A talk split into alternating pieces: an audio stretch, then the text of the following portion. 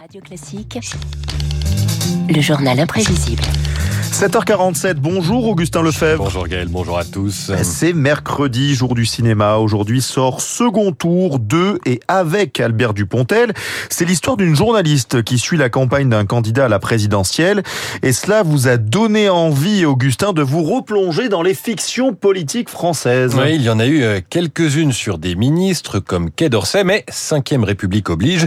C'est le chef de l'État qui est le plus souvent représenté. Dans la liste, on trouve président au singulier, président au pluriel et le président. La politique, messieurs, devrait être une vocation. Je suis sûr qu'elle l'est pour certains d'entre vous, mais pour le plus grand nombre, elle est un métier.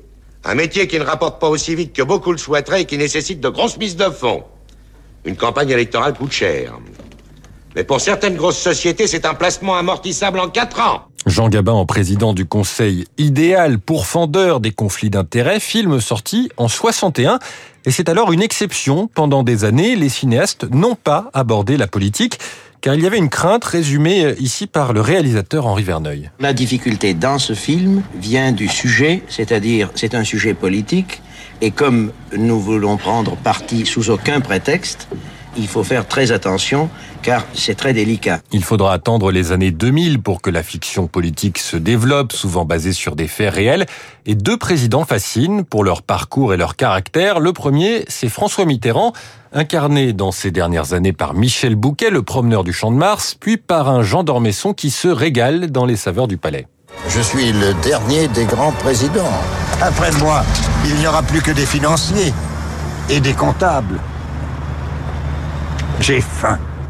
J'ai besoin de retrouver le goût des choses. Tenez, par exemple, j'ai adoré la brouillade au cèpe que vous m'avez faite le premier jour.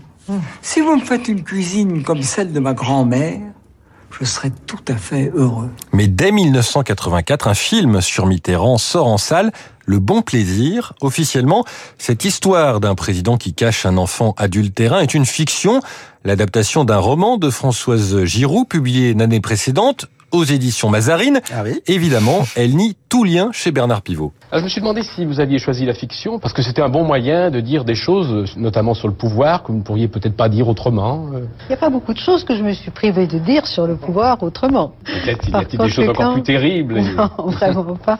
Je crois que je n'avais pas besoin de me réfugier derrière la fiction. Vraiment pas, non. Donc c'est comme ça, un goût comme ça pour le roman. Oui, euh. c'est autre chose, la vérité romanesque. Oui. Ça permet de dire un certain nombre de choses qui ne sont pas des faits. La vie privée d'un président exposée à tous en roman et sur grand écran, mais dans une histoire à clé dont seuls quelques-uns pouvaient alors comprendre le sens dix ans avant la révélation officielle de l'existence de Mazarine Pinjot. Augustin, le deuxième président qui inspire particulièrement les cinéastes, c'est un certain Nicolas Sarkozy. Et Eh oui, changement d'époque, on n'hésite plus à réaliser un film sur un président alors que son mandat n'est même pas terminé, c'est La Conquête en 2011. Vous étiez très beau, vous, en sortant de l'eau. Hein. Vous aurez du Ursula Andress dans le James Bond. Là. Ah, vous connaissez vos classiques, Nicolas. Là où L'autre dieu, là, comment il s'appelle, celui qui est très beau Apollon. Apollon. Et il faut dire qu'il aurait été euh, délicat de faire interdire le film. Denis Podalides, l'interprète de Nicolas Sarkozy, était serein. J'aime moi attraper ces trucs-là, j'aime bien les croquer, les tics euh, de- de- d'expression, euh, d'intention. Je lui vole des choses, je lui fais un peu les poches, je prends, je m'amuse, je le tords et, et- et j'en fais un personnage euh, dans une situation invraisemblable, j'espère crédible, voilà. Bon, alors ça, vous aurez peut-être reconnu, c'est pas Denis Podalides, c'est Jean Dujardin. Il y a eu un petit problème, mais Jean Dujardin a lui aussi euh, interprété euh, Nicolas Sarkozy il y a deux ans. Il s'était régalé avec euh, ce physique de l'ancien euh, président. Et la situation invraisemblable qu'il décrit, c'est l'alliance de Nicolas Sarkozy et de François Hollande pour contrer Marine Le Pen. Les deux ex veulent lancer un parti dans président au pluriel d'Anne Fontaine et ils réfléchissent au nom. Moi je vais vous dire une chose, la France pour toujours, j'aime bien, ça claque. Mais si vous avez mieux, je suis open. Démocratie et progrès. Pourquoi pas plus belle la vie Et là, on est dans la dernière catégorie de ces films. On prend des vrais présidents pour en faire des personnages de comédie. On est loin des inquiétudes de Verneuil. Cette évolution du rapport du cinéma à la politique dit aussi, sans doute, quelque chose de l'évolution de la fonction présidentielle. Eh oui, merci beaucoup Augustin Lefebvre. Votre journal imprévisible est à retrouver sur l'appli Radio Classique. Il est 7h52, le moment de retrouver David Barou pour son décryptage.